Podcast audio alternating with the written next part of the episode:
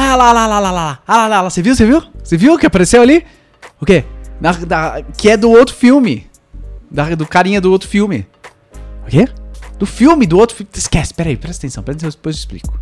Um podcast sobre criatividade, comunicação e conexão. Alô Brasil! Alô Brasil, Mauro Fantini falando e esse é mais um episódio do Nota 6. Esse podcast que já tem mais de 150 episódios, então naturalmente a gente fala coisas de outros episódios, faz referência a pessoas, a convidados, a ideias que vieram aqui. O próprio nome Rádio Escucha é uma referência interna nossa, porque foi criada no episódio 11, se eu não me engano, com Isaac Louie que, que teve, tem esse termo que eu achei muito legal em, em espanhol, não conhecia, e aí ele tomou conta do Nota 6. Esse episódio foi inspirado por uma pergunta que eu recebi no Instagram de uma seguidora. A seguidora é mentora de uma equipe e tem um programa de alunos e mentores. E ela tá criando a apresentação, tá criando os slides, ela falou que tá super se divertindo com eles. E o slide tem um- uma parte com texto, é o, é o título, é o, o slide de capa, então tem esse título desse programa, o nome dela, o nome do time. E do lado esquerdo tem uma ilustração que é a, o, o horizonte, o skyline, uma silhueta de Nova York, porque tem uns prédios, dá pra ver a Estátua da Liberdade. Tem um guarda-chuva amarelo, e embaixo tá escrito How I Met My Team. Como eu conheci meu time, minha equipe. E ela diz o seguinte: Mauro, fazendo uma apresentação e lembrando muito das coisas que aprendi com você. Eu pretendo usar o guarda-chuva em outros momentos também. E tô rachando o bico com alguns slides que eu tô fazendo. Isso é muito legal. A pessoa se divertir fazendo slide é uma delícia. Me veio uma dúvida. Você não tem medo do público não pegar todas as suas referências nos slides? Esse, é um, esse é um ponto interessante aqui. Talvez pra você um guarda-chuva amarelo não queira dizer nada em Nova York, com esse título How I Met My Team. Talvez pra você queira dizer.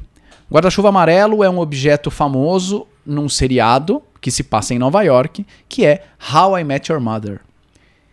E aí tem uma história lá da, da, da, da mulher que o cara se apaixona, que tem esse guarda-chuva amarelo e por aí vai. Ele aparece várias vezes e vira um símbolo da série. Então, pra quem conhece a série, bate o olho ali e já percebe uma piadola, já percebe um, um gracejo da apresentadora. E aí, e se o público não entender as referências? Será que é muito ruim? Será que não? Será que o público precisa entender todas as referências? Será que não? É exatamente sobre isso que eu vou falar nesse episódio. Então, vamos nessa!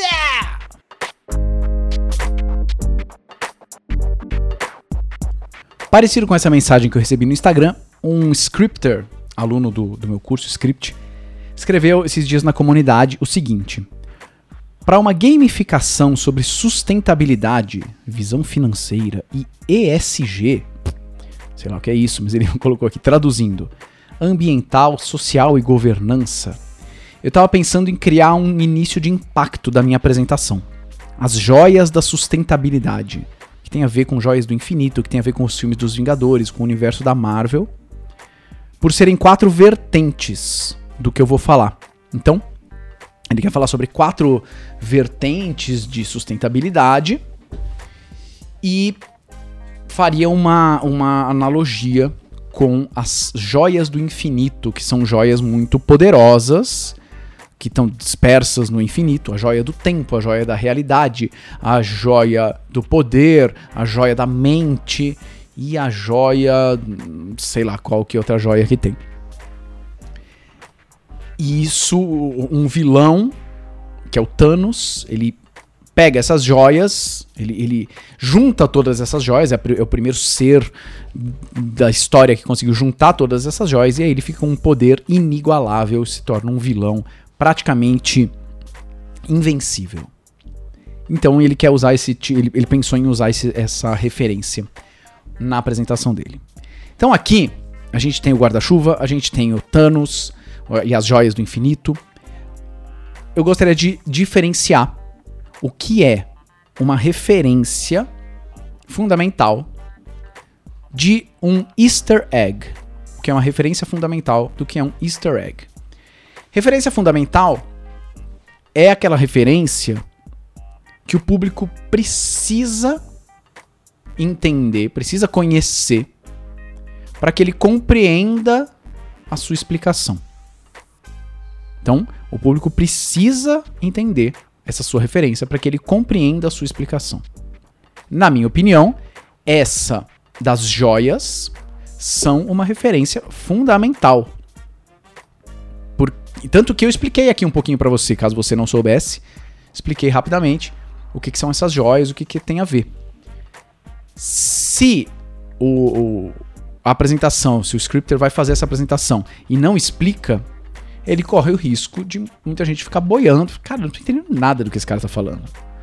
Porque por mais que Vingadores seja famoso, seja, seja claro para ele, para outras pessoas talvez não seja. Então, é uma referência fundamental. Eu dou uma. A primeira aula que eu dou para os meus alunos sobre imunologia, eu faço uma. Eu quero, eu quero chegar na ideia de que imunologia, sistema imune, não é guerra, não é ataque e defesa.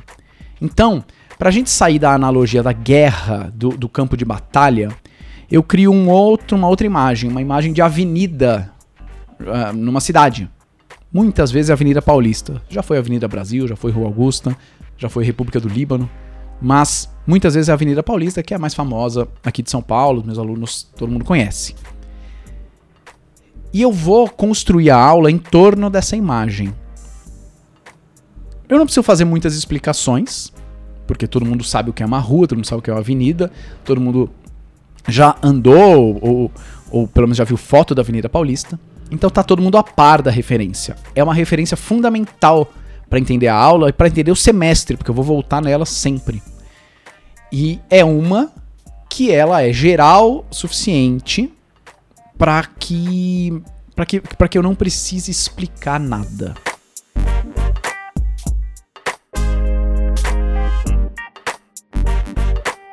Então você quer usar uma metáfora, um universo temático para uma explicação, para uma apresentação, algo que fuja do óbvio, algo que use palavras e conceitos diferentes do usual e que se apoiam em uma construção literária, uma construção cinematográfica, uma construção social que já existe, que vai facilitar o entendimento, acho lindo, adoro, adoro, acho muito legal. Você só precisa garantir que está todo mundo a par da sua referência fundamental.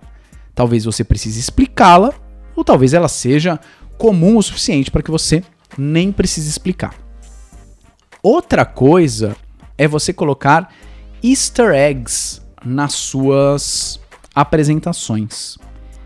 O que, que pode ser um easter egg? Por que, que eu estou diferenciando de uma referência fundamental? Vamos lá.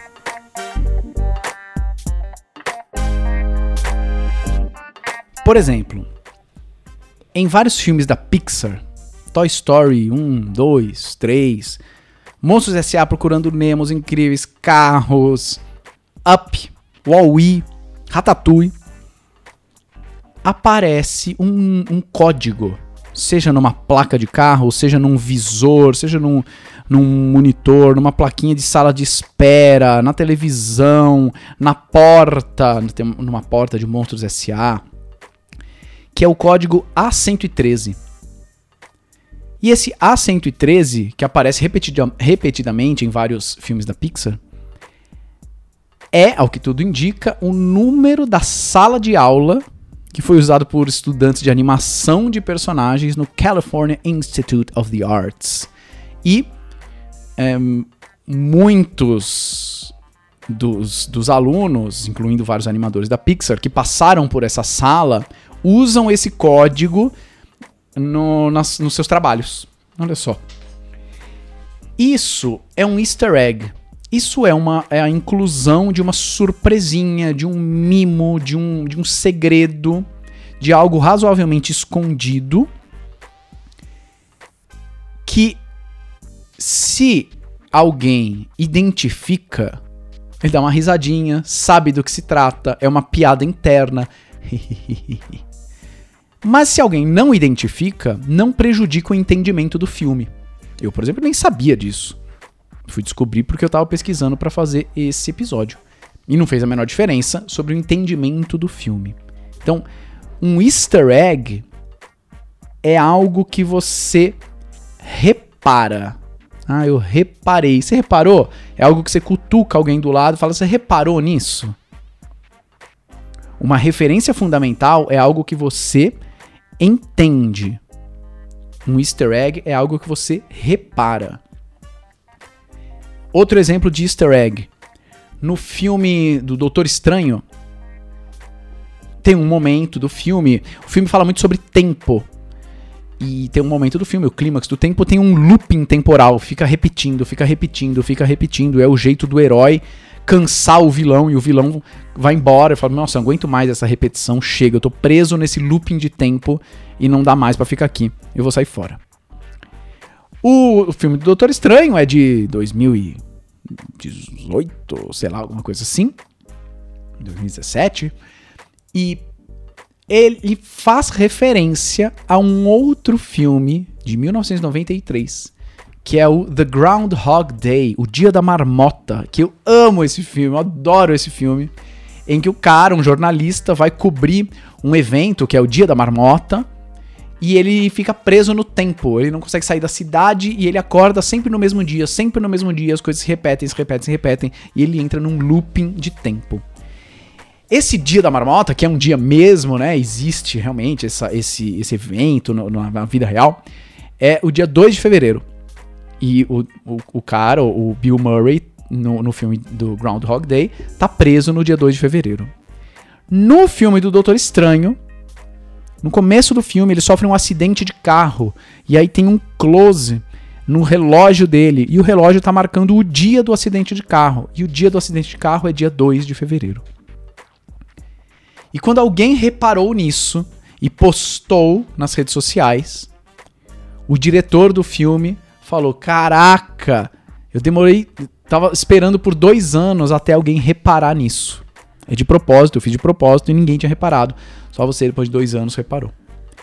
Então, um easter egg é uma, uma referenciazinha que você repara, que faz você dar uma risadinha. Assim como o Stan Lee, que é o, o criador de vários personagens da Marvel, né? Ele aparece nos filmes da Marvel.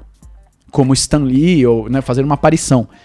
Se você não sabe quem ele é, não faz diferença, você continua entendendo o enredo. Se você sabe quem ele é, olha o Stan Lee ali. Olha o Stan Lee ali. Olha o Stan Lee ali. Então, voltando para a pergunta da seguidora. Você não tem medo das pessoas não entenderem todas as referências dos seus slides? Se as pessoas uh, não entenderem alguns easter eggs que eu colocar, tá tudo bem.